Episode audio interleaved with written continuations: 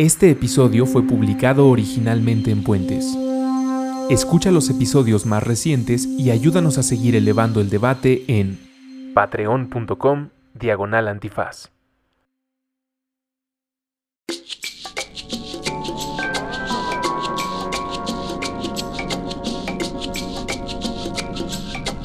Derecho Remix. Divulgación jurídica para quienes saben reír. Con Miguel Pulido, Michel Cisneros y Gonzalo Sánchez de Tagle. Disponible en iTunes, Spotify, Patreon y puentes.mx.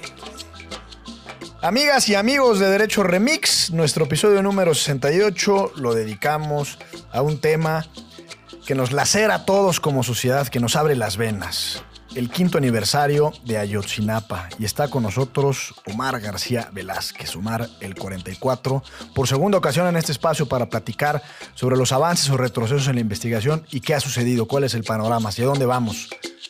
Acompáñanos, escúchenos, esto es Derecho Remix. Buenos días, buenas tardes, buenas noches, bonita madrugada o cualquiera que sea la circunstancia temporal en la que usted esté escuchando este podcast de divulgación jurídica llamado Derecho Remix. Va mejorando nuestra coordinación. Sí. Sobre todo porque estaba viendo el celular y agarró el, de todas maneras. A pesar de ello, La pudo bola. hacer dos Es cosas. Me miró el licenciado por el rabillo del ojo y dije, viene. Ahí voy es yo, ahí voy. Están ustedes escuchando las voces, las risas, la simpatía, el humor, la inteligencia. de Ixchel Cisneros y Gonzalo Sánchez de Tagle. Buenos días, buenas tardes, buenas noches. Bonitas madrugadas. Sí. Estamos a unos cuantos días para cuando ustedes escuchen este podcast de que se cumpla el quinto aniversario de los hechos de la Noche de Iguala que dieron lugar a lo que se ha conocido como el caso Ayotzinapa. Y ha aceptado la invitación a venir a estos micrófonos Omar García, Gracias. eh, quien eh, no es la primera vez que nos acompaña y le queremos agradecer porque además de ser un gran narrador, esto es algo que estaba comentando con Ixchel eh, antes de entrar a micrófonos, es una de las personas con mayor información y después con mayor capacidad de análisis sobre lo que sucede. Omar García es estudiante, ex estudiante de la Normal Rural de Ayotzinapa, Raúl Isidro Burgos. Además, también es sobreviviente de la masacre del 26 de septiembre en Iguala Guerrero. Y ahora estudia Derecho en el claustro. Vamos a recuperar unos fragmentos de la ocasión anterior en la que Omar nos acompañó en cabina, en donde precisamente él nos narra, eh, dada su condición de testigo presencial de los hechos, lo que sucedió el 26 y 27 de septiembre en Iguala Guerrero.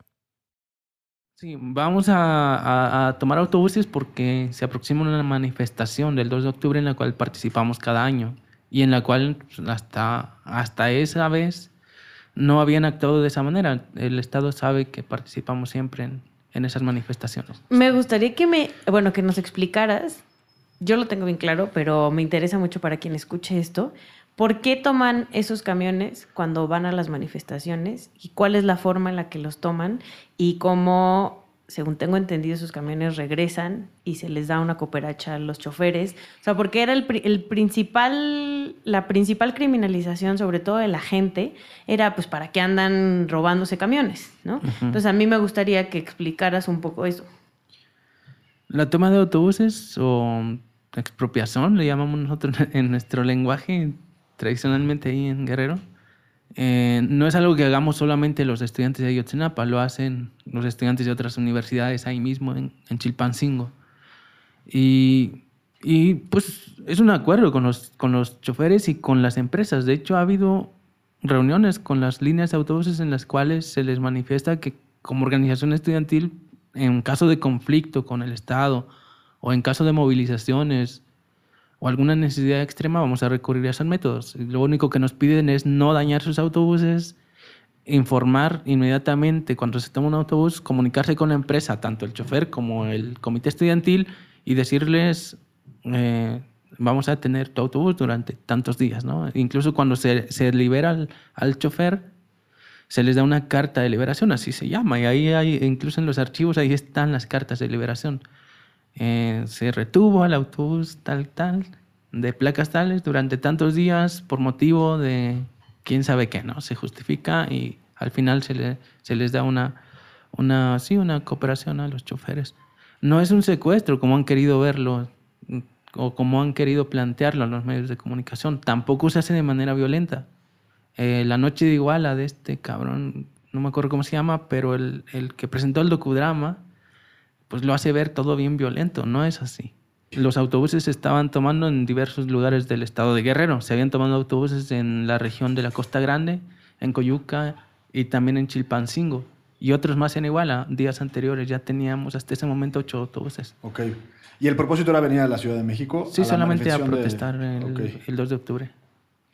Y en ese contexto hay un ataque orquestado por policías municipales de la ciudad de Iguala contra ustedes. Sí, en ese contexto, eh, lo que pasa es que fue la actividad, eh, se realizó tarde, como a las 6 de la tarde empezaron a salir los primeros compañeros de la escuela rumbo a Chilpancingo inicialmente, y ahí la policía les impidió tomar autobuses. Por lo tanto, pues ellos en el intento de no regresar sin nada a la escuela, decidieron irse para Iguala. Y cuando estuvieron en Iguala, en las afueras, eh, pues ahí estaban tomando dos autobuses, pero uno, eh, la clave está en que uno de los autobuses les dijo, o sea, el chofer les dijo, sí me voy con ustedes, pero déjenme llevar el pasaje hasta la central de Iguala. Y justo cuando entraron a la, a la ciudad de Iguala, en lugar de regresarse con ellos, el chofer los dejó encerrados y ellos llamaron a los que todavía estaban fuera de la ciudad y fueron todos y bueno, ahí empezó todo lo que después vendría, ¿no? Y esos eran dos autobuses los que dejaron en Iguala. Eh, habían viajado en dos autobuses y tomaron tres autobuses. ¿Y cuántos compañeros eran? Unos 90. Cuando llegaron a la central los chicos tomaron más autobuses y, en- y salieron por diferentes lugares. Tres autobuses fueron hacia el norte, dos hacia el sur, para encontrarse luego en la salida rumbo a Chilpancingo. Pero pues en el paso había terminado apenas el evento que tenía el alcalde y su esposa, que nosotros ni siquiera estábamos enterados de ese evento, ni siquiera íbamos a boicotear, como se intentó decir también. Eh, estábamos pasando por ahí. La policía ya los iba persiguiendo a los chicos, les iba disparando a los autobuses.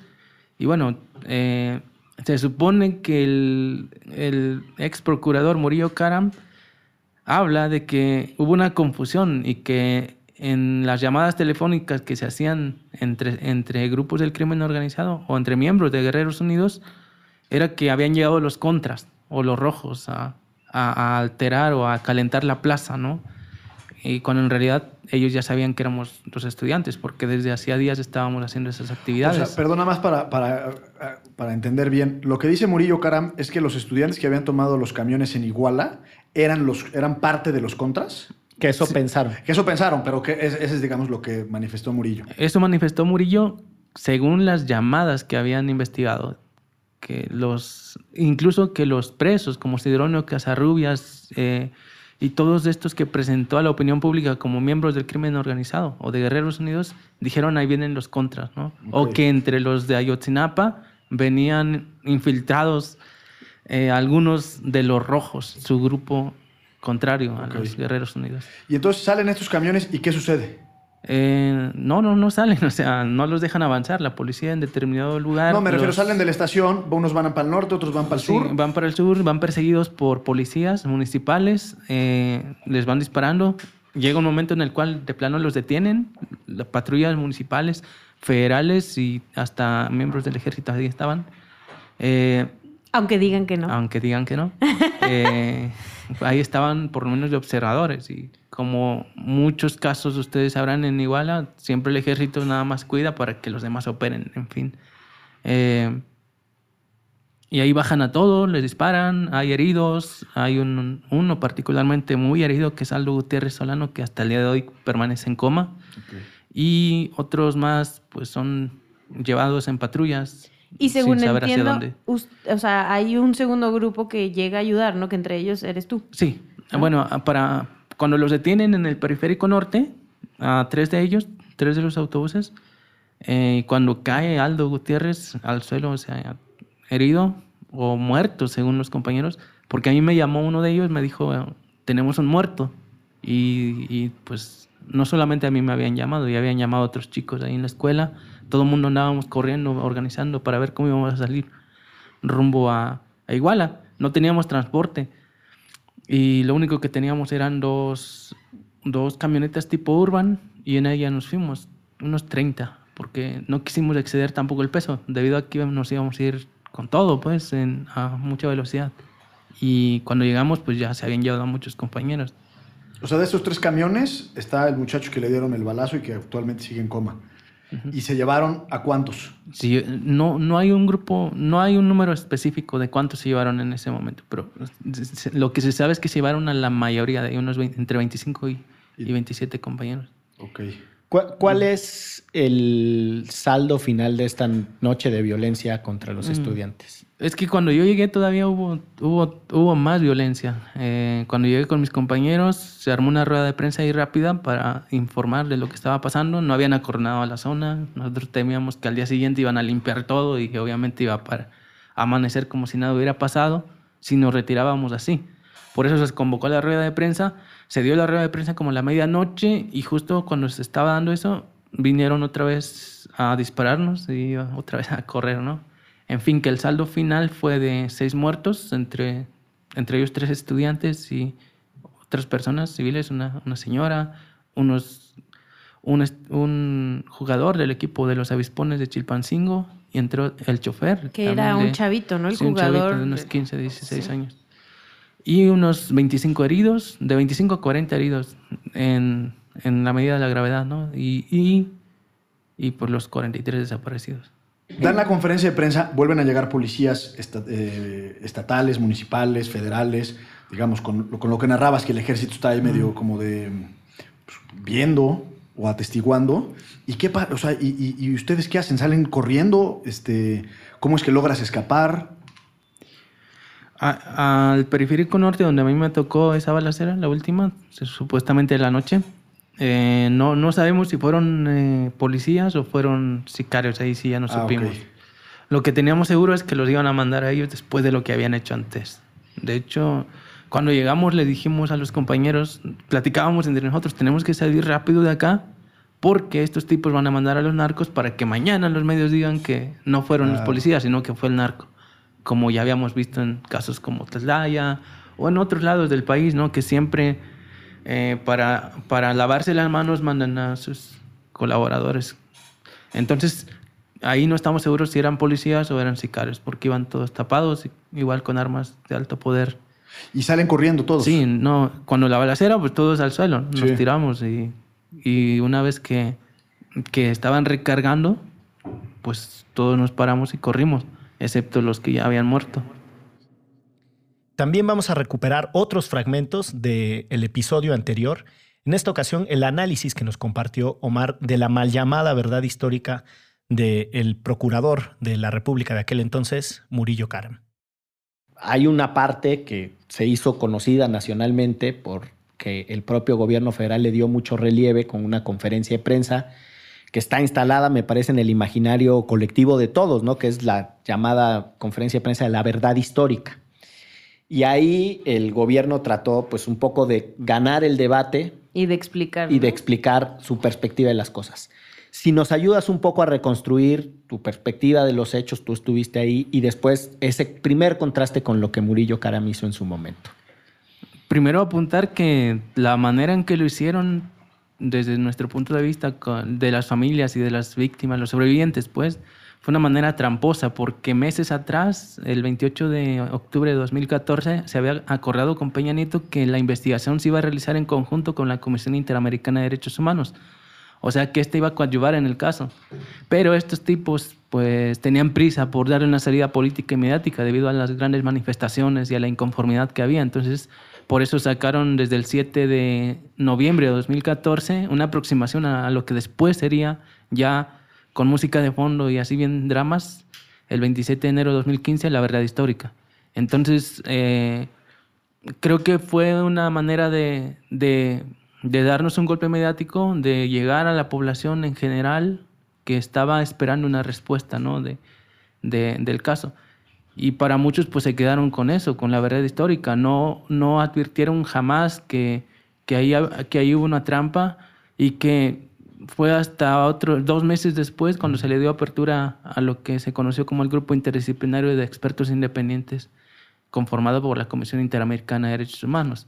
Se, se adelantaron. Se y adelantaron mucho la verdad histórica. Y además, o sea, choca esa verdad histórica con lo que tú viviste en específico, o sea, porque lo que está todavía más tremendo es que hay gente que lo vivió, ¿no? Entre ellos tú, y de repente llegue alguien a decir, no, no, no, las cosas fueron así. Bueno, después de la verdad histórica hubo dos informes del Grupo Interdisciplinario de Expertos Independientes. Al final concluyeron con cuatro grandes líneas de investigación que la PGR no había tomado en cuenta en su verdad histórica. La primera era el trasiego de drogas, precisamente, y un quinto autobús que la PGR no consideraba. Uno de los grandes móviles que ellos creían había dado lugar a tanta violencia aquella noche, como hipótesis, era el trasiego de drogas. La utilización de autobuses para trasladar la droga hasta algunas ciudades de Estados Unidos o al interior del país o a donde fuera, ¿no? La segunda gran línea de investigación era la telefonía móvil. Resulta que Murillo Caran había dicho que eh, los estudiantes habían sido calcinados en el basurero de Cocula con todo y sus ropas y sus equipos móviles. Sin embargo, muchos de los estudiantes y sus teléfonos móviles habían continuado activos semanas y meses después de los hechos, ¿no?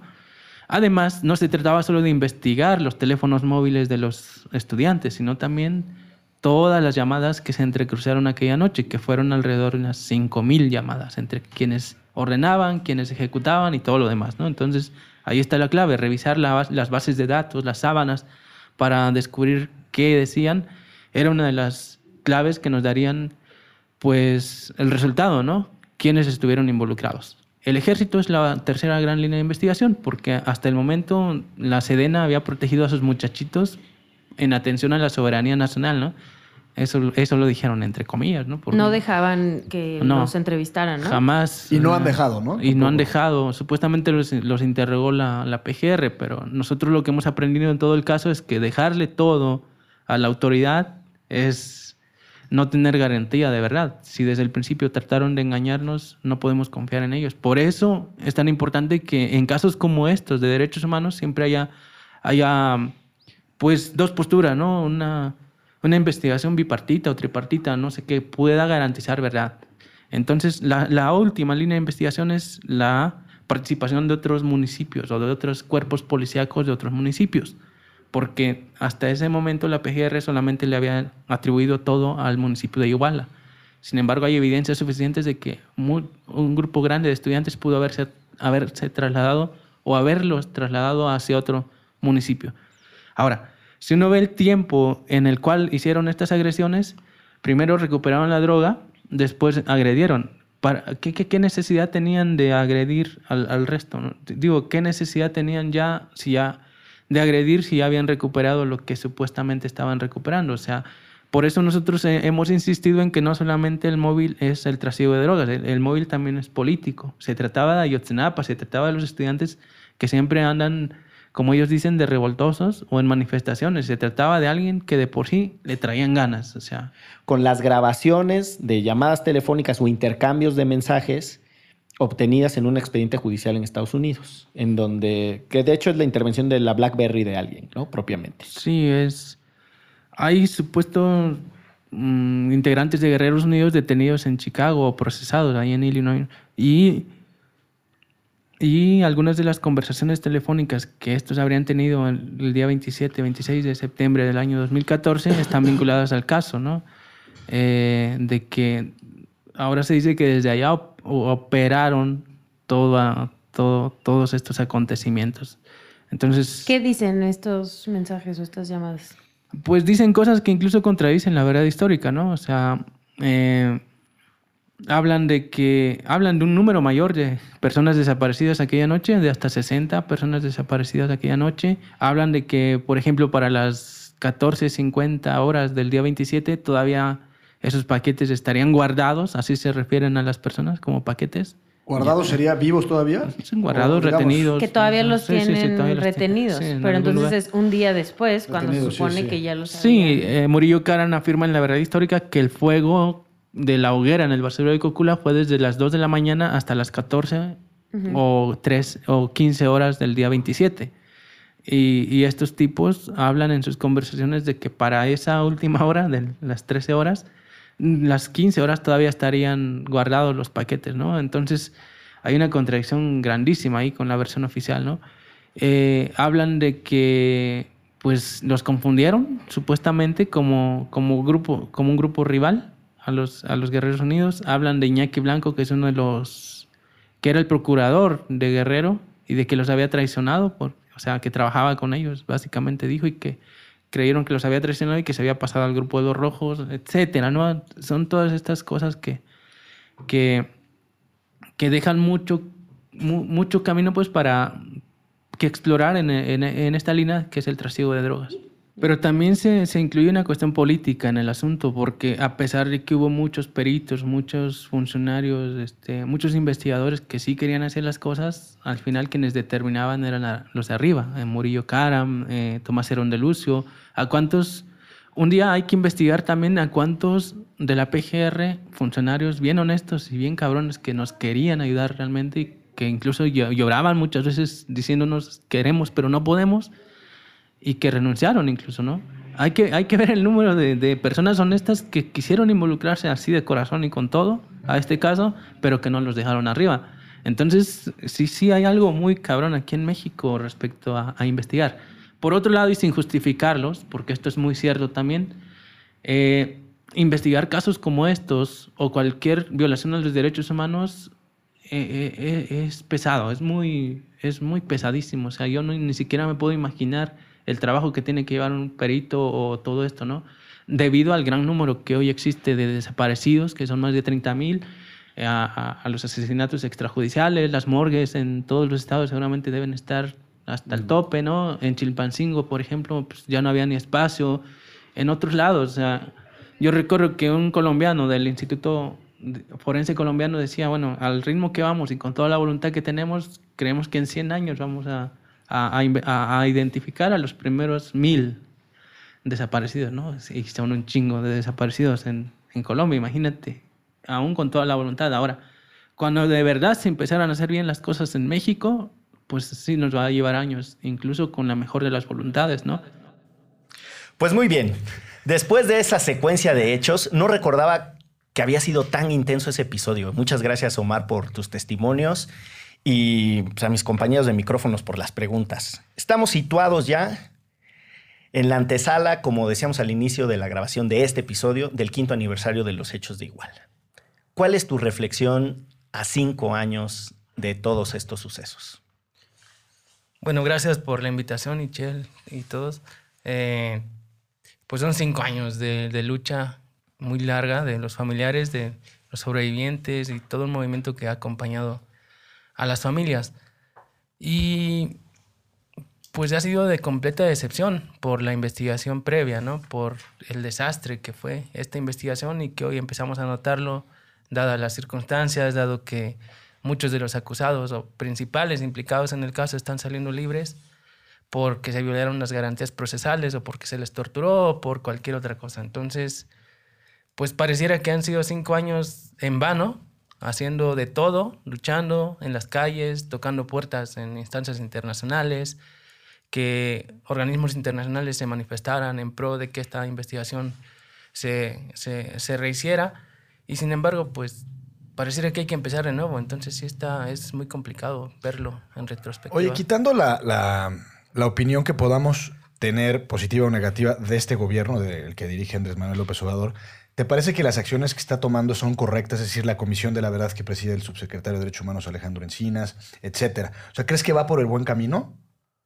Bueno, para el movimiento han sido buenas señales, desde el decreto, la comisión, Exacto, la sí. Fiscalía Especial, eh, también el regreso de dos ex expertos, eh, Del- ex integrantes del GI en aquel tiempo, son buenas señales, o sea, pero también es cierto que pues la voluntad no basta, las buenas señales no bastan, se necesitan resultados concretos. Yo tengo una pregunta para los abogados y para Omar. ¿Qué pasa con estos detenidos que están dejando libres? Este, es como en Estados Unidos de ya no se les puede volver a juzgar por lo que ya se les se- Es un principio que se le llama non bis in idem. ¡Vámonos! Eso. Y los gringos le pusieron el double jeopardy, ¿no? Que hay una película. Eh, Pues sí. O sea, ya si se encuentran nuevas pruebas y etcétera, ya no se les puede volver Por a el mismo acusar. crimen, no. Pero recordemos que tampoco se tipificó a la mayoría de acusados por desaparición forzada. Normalmente están acusados por secuestro, por asesinato o por otras cosas. Entonces sí, no se les puede juzgar por el mismo crimen o por el mismo delito, pero Si logramos que se tipifique la cuestión de la desaparición forzada, probablemente habría que ver. Eh, digo, está muy delgada la línea porque tendrías que demostrar que la conducta es distinta y que el hecho es distinto. Porque lo que no puedes hacer es decir, bueno, te, esa conducta o ese hecho eh, lo intentamos juzgar y se usó un tipo de delito, como Sí, no pegó, otro y luego le otro, pues sí, entonces no, porque sería juzgar varias veces a la misma persona por las mismas acciones. Eh, yo creo que ahí estamos viviendo uno de los momentos de mayor tensión entre los derechos de las víctimas a la verdad, a la justicia, a la reparación y los derechos de cualquier inculpado a no ser torturado y a tener un juicio justo. O sea, el debido proceso. Al ¿no? debido proceso. Y eh, recordemos que estamos en esta circunstancia porque, como Omar describió en el episodio anterior que acabamos de escuchar y, y como es del dominio público, fue muy desasiada la conducta de Tomás eh, Cerón. Cerón de Lucio es, Sí, y Murillo Caram. y de, Jesús Murillo Caram. Es decir, hay responsables de A que quienes esa no mandamos a saludar. No, No, para, para nada. nada. De que esa investigación Bueno, está hecha con las patas. Ah, Eso sí. Y yo creo que eh, a partir de la pregunta que te hace Gonzalo Omar, me gustaría también saber qué piensas tú de esta idea de que el caso Ayotzinapa se tendrá que enfocar, hasta donde entiendo son las declaraciones del fiscal eh, Hertz, de, de Alejandro Encinas y también del propio fiscal Omar Gómez Trejo, que, que la investigación se tendrá que enfocar en la búsqueda y localización de los muchachos, con una mirada de derechos humanos, es decir, desde una lectura de desaparición forzada, y después tendrá que avanzar en los otros eh, ejes que tenía la investigación, no a la inversa. Que como la había- responsabilidad penal, ¿no? Exacto, no a, la, no a la inversa como lo había hecho supuestamente la teoría del caso eh, de la PGR en los tiempos de Peña Nieto, que era vamos a tratar de desmontar una estructura de delincuencia organizada y ni desmontaron la estructura de delincuencia organizada y tampoco la investigación estaba enfocada en el paradero de los muchachos, que es lo que yo creo que tiene conmocionado este país centralmente.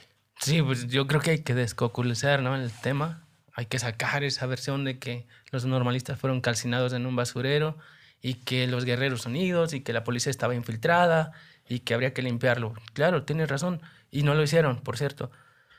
Hay que jalar las líneas de investigación que ya estaban pendientes, como el ejército mexicano, la telefonía móvil, el trasiego de drogas, la participación de otros municipios, por ejemplo el de los Figueroa, que es Huitzuco, y que todos sabemos la historia.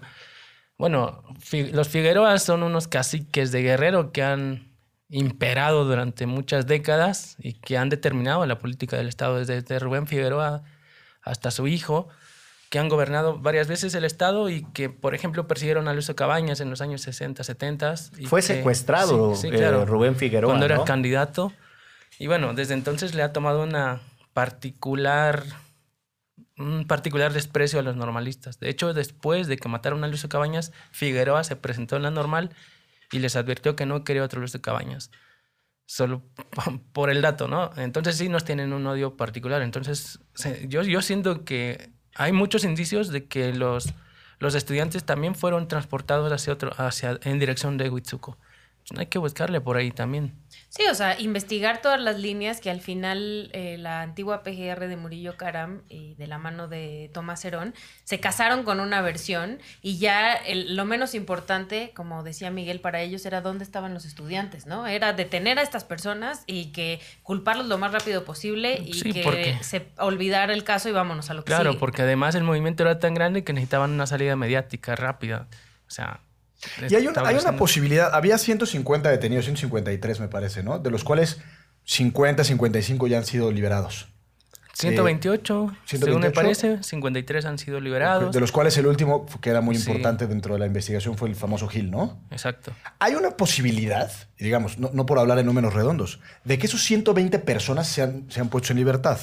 Y esto precisamente por lo que decías tú, por violaciones al debido proceso, los expedientes de tortura, etcétera. Con lo cual cabe señalar que estamos de acuerdo, ¿no? O sea, más bien aquí la, Sí, la, la siempre defendemos el debido proceso, exacto, ¿no? La responsabilidad es de la autoridad que debió, o sea, quien tendríamos que estar señalando es a la autoridad que debió de haber hecho bien esto para que ellos no pudieran salir Y libres. que aparentemente lo hizo de forma deliberada, ¿no? O sea, tan, tan, mal sí. hecho está que, que no les das el beneficio de la duda.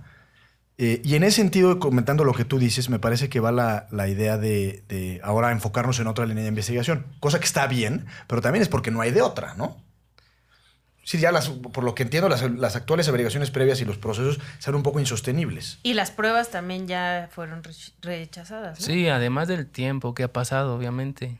O sea, también hay que entender eh, cómo se ve desde las familias, ¿no? El hecho de que digan, vamos a empezar desde cero es como, Sí, sí, oye, sí, sí, sí. ¿Qué- ¿qué pasa, no? Tenemos cinco años en Tenemos esto. cinco años en esto, en algo se debió haber avanzado, no se avanzó en nada entonces, y, y saben que para investigar la desaparición forzada de una persona se tiene que actuar sí, muy rápido sí. y han pasado cinco años, es terrible. Por eso yo he empezado a...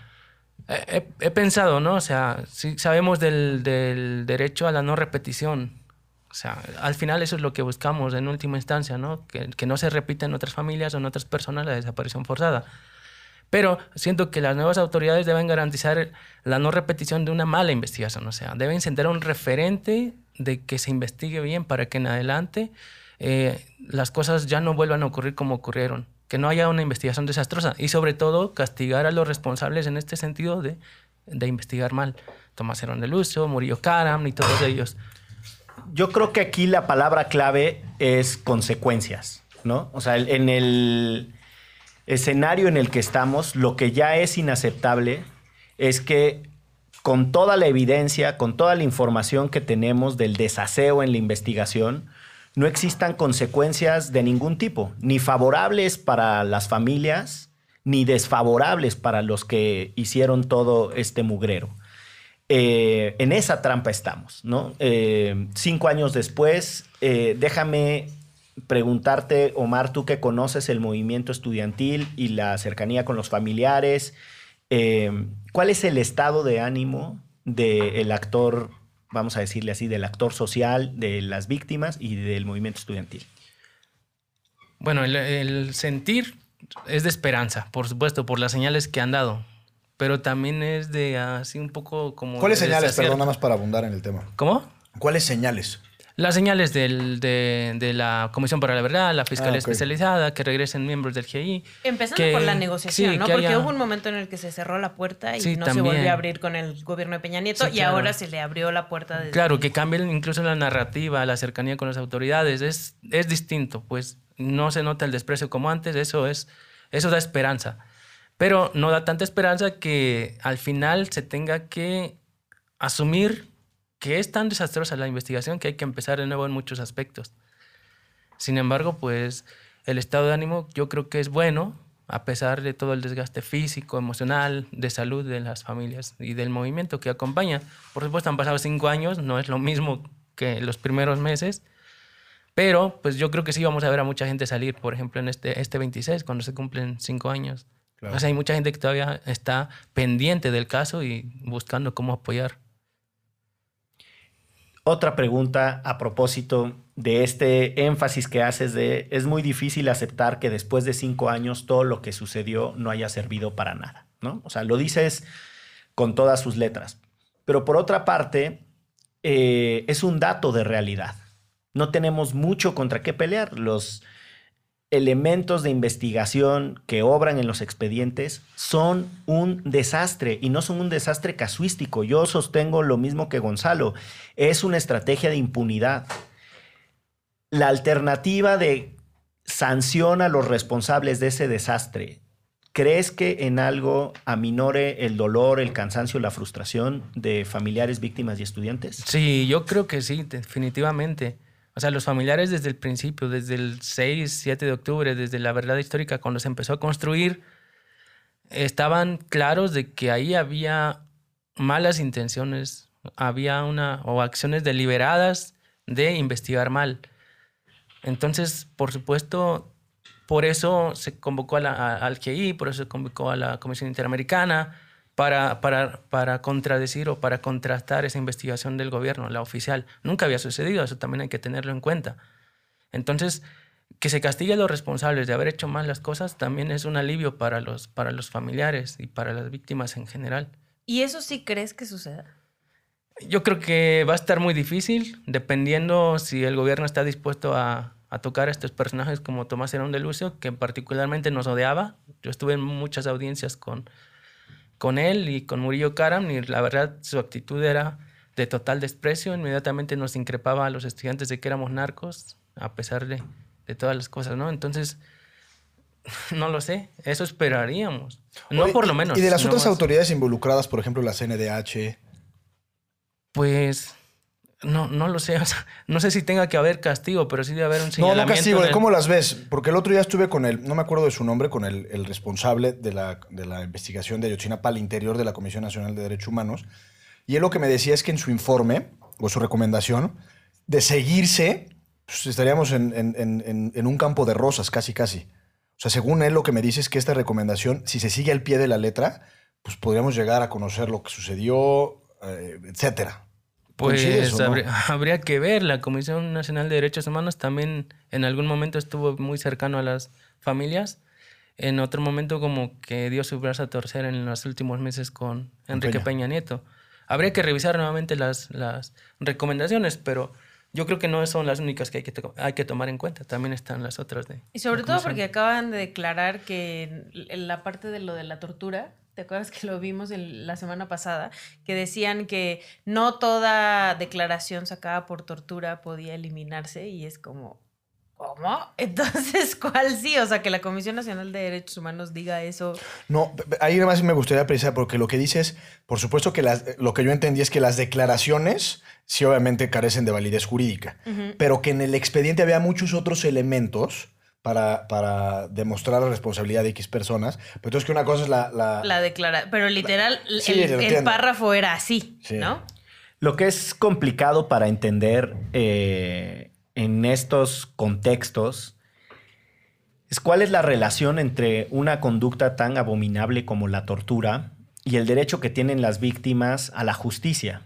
Y es uno de los alegatos que el movimiento, por ejemplo, de víctimas de secuestro siempre ha puesto sobre la mesa, que se ha pretextado, es una palabra que existe, se ha usado como pretexto. Sí. eh, creo la sí tortura existe. para construir impunidad y liberar a personas que son responsables de, particularmente quiero insistir, del delito de secuestro. Y el dilema que tenemos es que nunca profesionalizamos a las policías, jamás se castigó a los responsables de tortura, se seguía, se seguía y se recontraseguía documentando la tortura.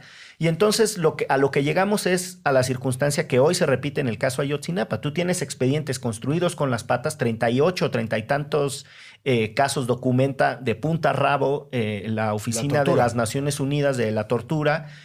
Y no hay manera de utilizar esos testimonios, los obtenidos bajo tortura. Ahora, ¿cuál es el problema con eh, la construcción del caso? Y permítanme detenerme aquí un momento porque sí es importante.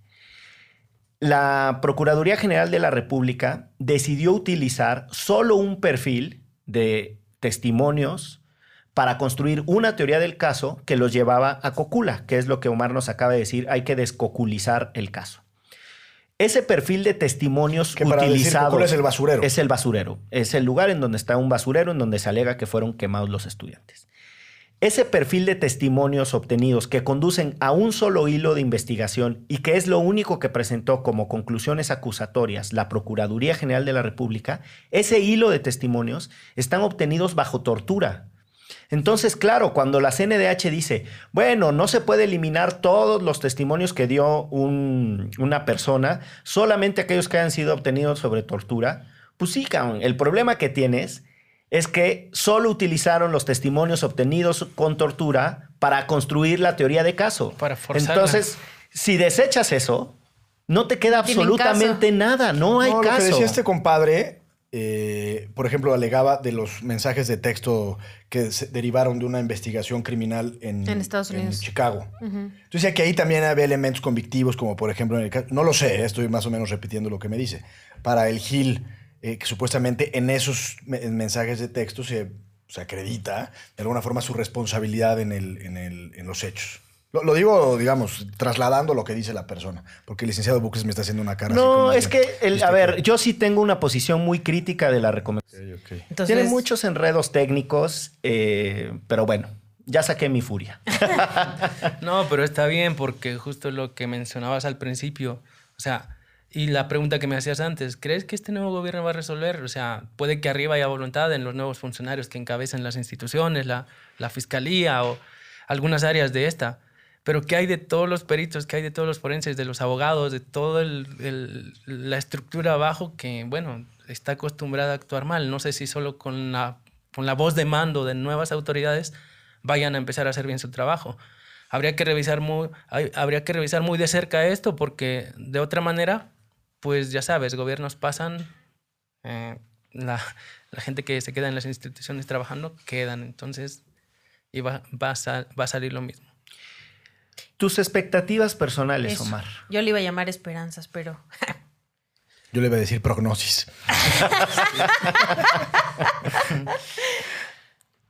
No lo sé. ah, Yo, yo tengo un miedo. Te ves con pocas esperanzas, Lo voy a expresar ahora. Durante el gobierno de Peña Nieto se le prestó supuestamente mucha atención al, al caso de Ayotzinapa y había otros casos que incluso llegaron a quejarse o a expresarse, a decir que, que estaba pasando, porque Ayotzinapa tenía toda la atención de la PGR y se habían dejado de lado sus casos ah, anteriormente. Ahora pareciera que también se le está dando atención al resto de casos y eso es, lo, eso es importante.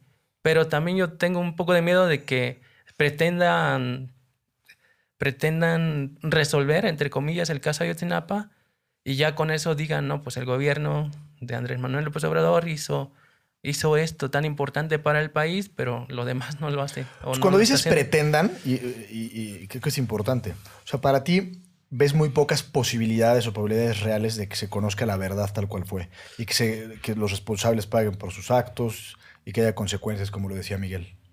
Sí, bueno, es que yo siempre he sido pesimista en, el sentido de, o sea, me pongo siempre en el peor de los escenarios. O sea, ¿qué haríamos si al final estos nuevos gobernantes no resuelven nuestro caso? ¿En qué circunstancias estaríamos? ¿Frente a qué estaríamos? Como han pasado miles de víctimas, también pasan, o sea, décadas buscando, investigando por su Lo grave y terrible es que es una probabilidad bastante...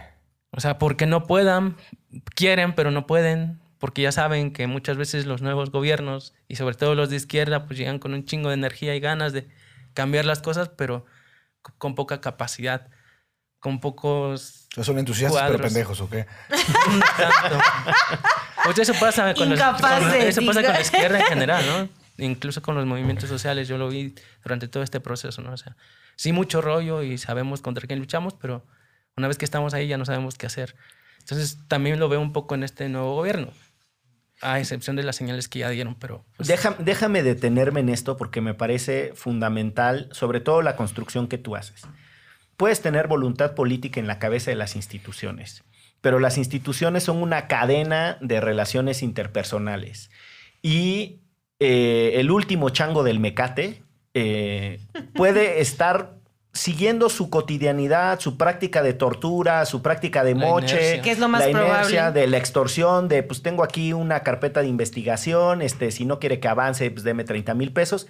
Y eso está muy, muy lejos de los altos despachos de quienes mandan, ¿no? Entonces, un temor eh, válido y con, mucha, con mucho asidero que tú pones sobre la mesa es, no basta solo con cambiar la cabeza de las instituciones, porque sí, mucha voluntad política y mucho rollo, sino necesitamos una transformación también de abajo para arriba, ¿no? Pues claro, pues eso hasta nosotros nos pasaba en el movimiento.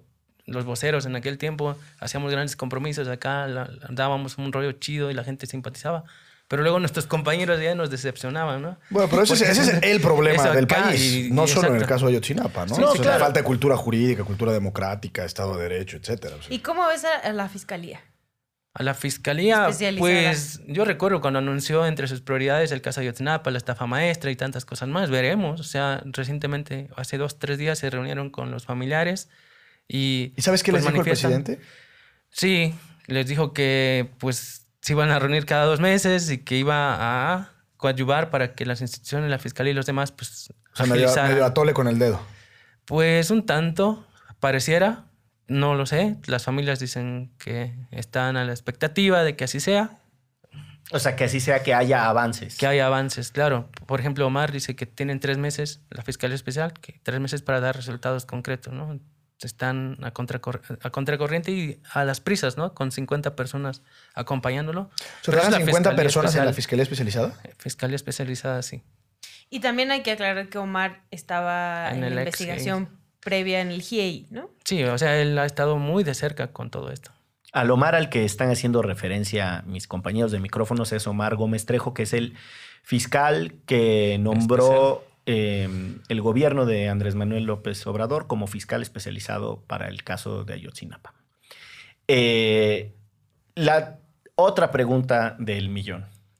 ¿Qué está sucediendo en Iguala, en Huitzuco, en toda esa zona? Y en la propia normal. cambió. Vayamos primero al- A la región. A la región. Cambiaron las dinámicas, disminuyó la violencia, bajaron los desaparecidos, porque el ejército está ahí metido. Pues es- ese es el problemita, ¿no? O sea, se, supone que iban a descabezar o a desestructurar toda la red de organizaciones criminales en la región y en el estado y continúan imparables. La violencia aumenta, la lucha por la plaza entre diferentes grupos del crimen organizado sigue, las matazones siguen.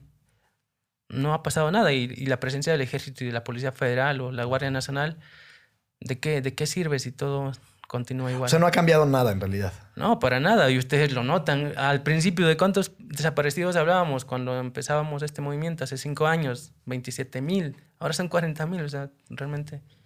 Digo, Pero los no- grupos criminales siguen operando en esa zona. Totalmente. Siguen operando, siguen desplazando personas, siguen extorsionando.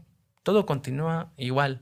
La Además, normal- eh, creo que peor, ¿no? O sea, como dices, más desaparecidos, bajó el precio de la amapola, por ejemplo, entonces muchas personas que vivían de eso, que cultivaban eso, ya ahora este su negocio también se vio afectado. Eso trae más pobreza porque normalmente son las personas las que cultivan o prestan sus tierras, son las que tienen eh, menos recursos en este país. Entonces, creo que la situación a cinco años es peor. Pues claro. Y peor porque sucedió lo de Ayotzinapa, ¿no? Sí, O sea, yo- además, yo- yo- Sí, o sea, volteamos pudo haber a sido verlo. algo exacto. catártico. Volteamos y- a verlo y pensamos que con esto iban a empezar a resolverse cosas y al contrario. por lo menos concretitas, ¿no? O sea, si pasó en Iguala, por lo menos Iguala debió haber, haberse transformado, debió haberse convertido en una zona segura de ahí en adelante, por lo menos, ¿no? Pero ni siquiera eso. Y la pregunta que te hacía Chelagüera, Lo de Ayotzinapa. La bueno, normal. Pues la normal ahí va. O sea, al principio, ustedes saben, por el temor de las mismas familias, la matrícula se vio disminuida o la, la demanda. De, ¿En qué porcentaje? Uh, en un Aprox. 30%. De 140 iban 100, si acaso. Ahora ya eh, empiezan a ir nuevamente 140 chicos a, a sacar ficha, a hacer su examen y a, ingresar a la normal. Pero ahí va. Y pues también se ha visto beneficiado un poco en infraestructura por eh, aquello de la reparación del daño, por aquello de querer focalizar, ¿no? La, el ayuda, vamos a incentivar la ayuda de las normales rurales un poquito. Se ha visto beneficiada en este sentido. Oye, y de la ley de amnistía, si es que conoces bien de qué va, ¿qué es tu opinión? Ahorita que me, me vino a la mente por lo que decía de de, mujeres la siembra de amapola. No, sobre No, todo de, de- de la parte que tiene que ver con delitos contra la salud y el Código Penal. Pues yo, yo estoy de acuerdo, o sea, yo lo he dicho en muchas entrevistas, pues los campesinos sembramos amapola porque es una de las opciones que tenemos para, para sacar el año. Sí. O sea, yo, yo sembré amapola desde los 13, 12 años, ¿no? Sé hacerlo. Entonces no me gustaría que por haber sembrado amapola solo por necesidad me llevaran a la cárcel. ¿Cuál O era sea, la alternativa agraria? La alternativa agraria? O sea, pues, era- para entender la diferencia, ¿sembrar amapola te da 100 pesos, sembrar maíz te da uno o cómo? cómo, cómo- cuál Pues nada más lo que pagan. O sea, si vas con un campesino que siembra maíz, frijol, tomate o lo que sea, te pagan 100, 120 pesos diarios. De 8 a 8, ¿no? De 6 a 6. De sol a sol, como decimos. Si vas con alguien que cultiva amapola, te paga 250 pesitos diarios. Te da de comer y además te aloja y te transporta a tu lugar de origen. O sea, te traes limpios tu, tu quincena, como quien dice, ¿no? Ujú. y es constante. Con el campesino, pues hay trabajo uno o dos días a la semana y con eso tienes que sobrevivir. Entonces, por supuesto que los campesinos eligen alquilarse, como se dice, a- con los cultivadores de amapola. Un temazo, ese es muy interesante. Además, hay muchos casos. Yo conocía señoras, señores de tienditas chiquitas, de abarrotes en la comunidad o en el municipio, donde los narcos llegaban, te daban tus tachas o lo que tenías que venderles. Y no hay de otra. A fuerza, no había de otra. Sí, es eso o, o sea, te y, por ejemplo, esa persona sí ya está cometiendo un ilícito porque se le Está acachan vendiendo. vendiendo. eso, pero se tiene entonces que analizar por qué lo está haciendo. Porque, claro, la obligan, si no lo hace, lo la matan. O le cobran piso. O, O la la matan a su familia. Claro. Eh, Es complicadísimo, o sea, dependiendo la zona también, por supuesto, habría que ver.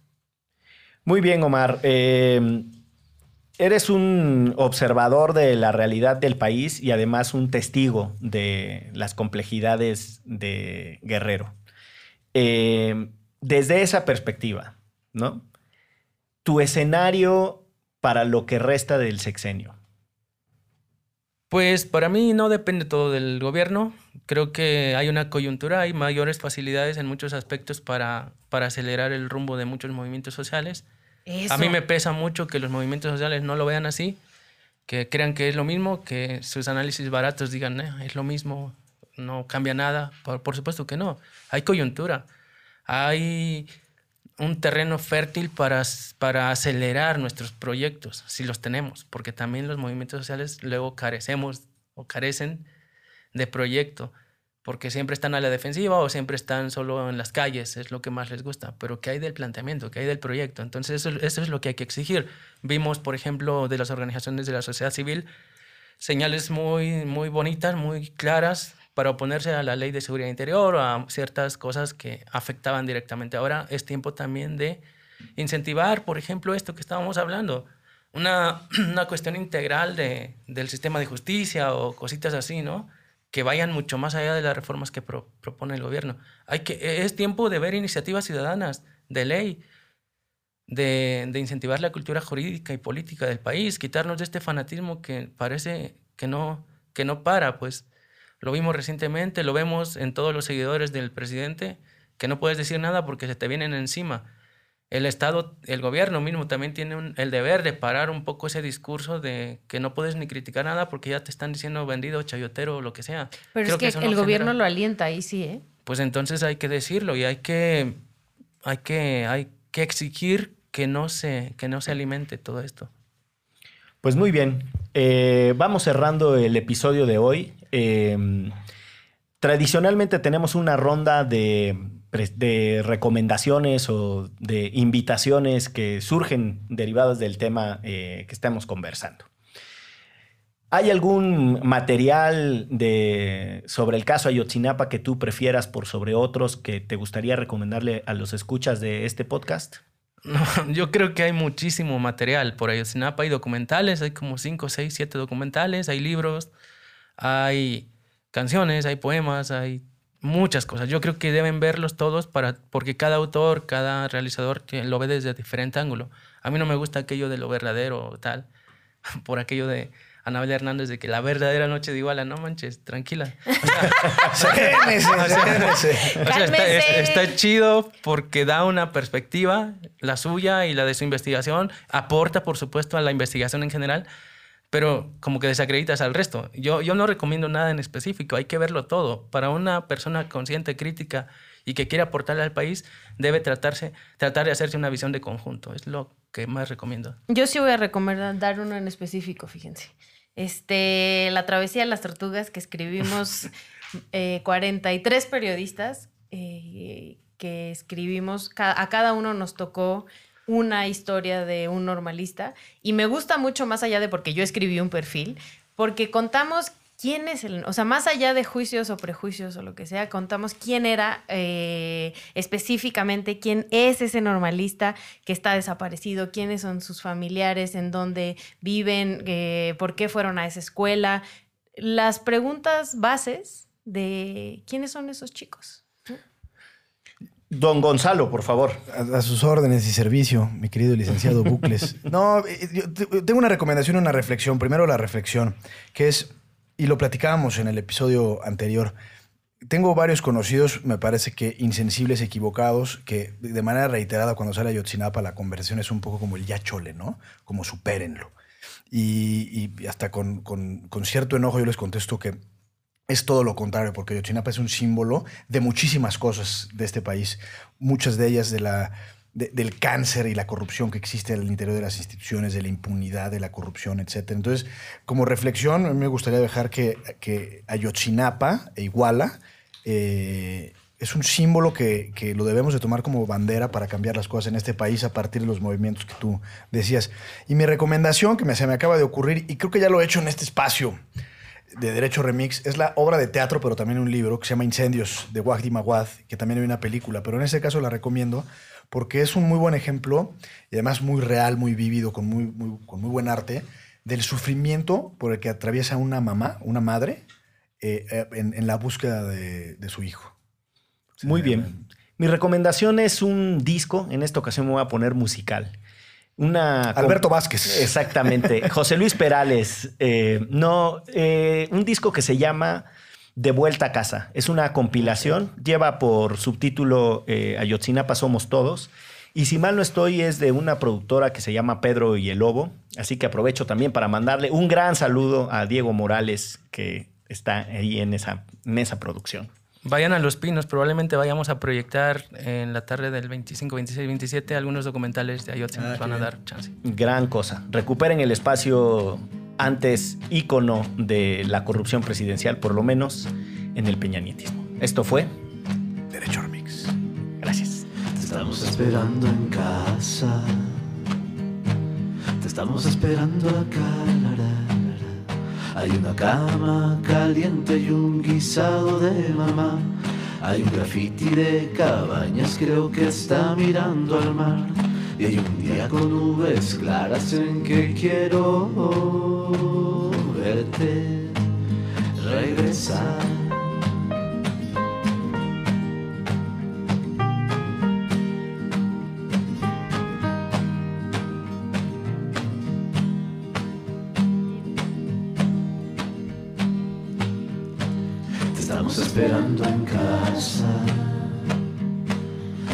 Esperando acá.